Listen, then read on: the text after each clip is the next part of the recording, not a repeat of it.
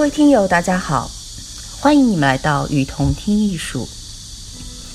在这里，我们介绍国内外艺术机构、艺术家，分享关于艺术的文章，让你用听的方式，更多的了解艺术。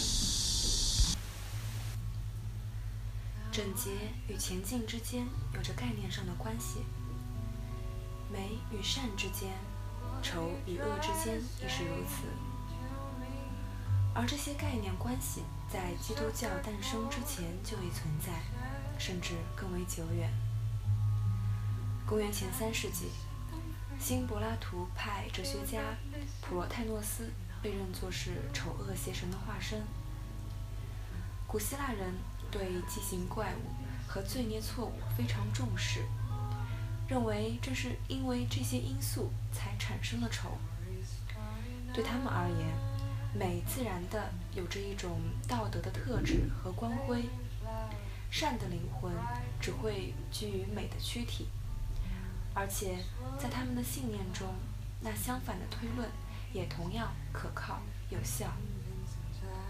将神圣的美德善行与美关联，这是西方文化中的基本理念。在邪恶和丑陋这两个概念之间。人们自然而然的就会设想出一种观念。类似的，在我们的想象中，正义和美也有着这样一种对称关系，真与美也被结合在一起。肯定是在此观念生根之后很久，济慈才说出了他那著名的论述，强调真与美的对等。中世纪神学家主张，只有在连圣人的丑也一并忠实再现的前提下，一幅神像才可能是美的。对地狱的构想充分透露出人类的焦虑、忧惧。观察一下文艺复兴时期的祭坛画，尤其是在以新教徒为主体的寒冷的欧洲北方。那些画家对地狱题材明显比罗马天主教主导的温暖的南方国度的画家更为关注，经常在画面中描绘亡魂们遭到用魂的诅咒，在夸张的戏剧化惨境中挣扎煎熬。但除了偶尔有些章节对地狱景观的模式提出一种方向性的。笼统指涉之外，比如说，在那个地方，虫是不死的，火是不灭的。圣经中对地狱并无详细的描述，或许这是因为在18世纪和19世纪以前，人们在地球上并未看到过真正令人毛骨悚然的地狱般的景象。圣经上对地狱的描述。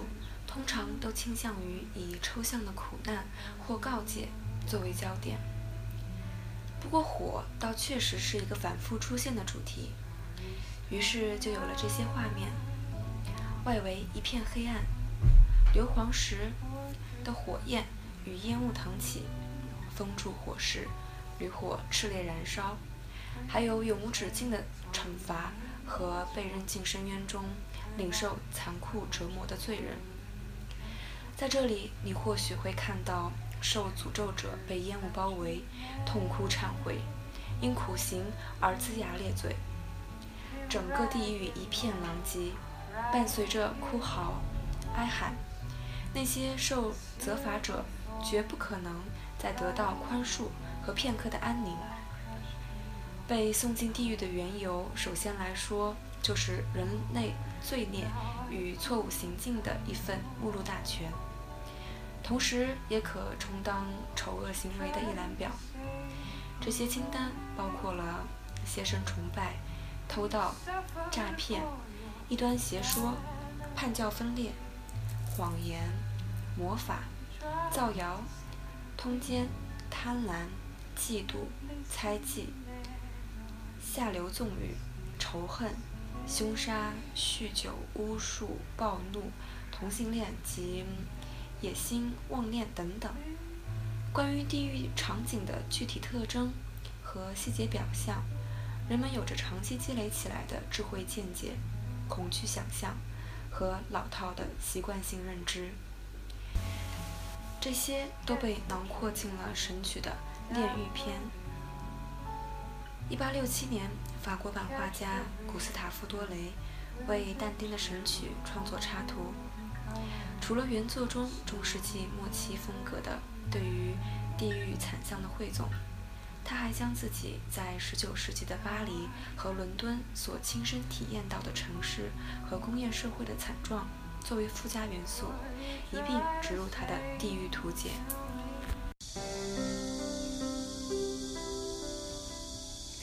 感谢您的收听，欢迎大家多提宝贵意见。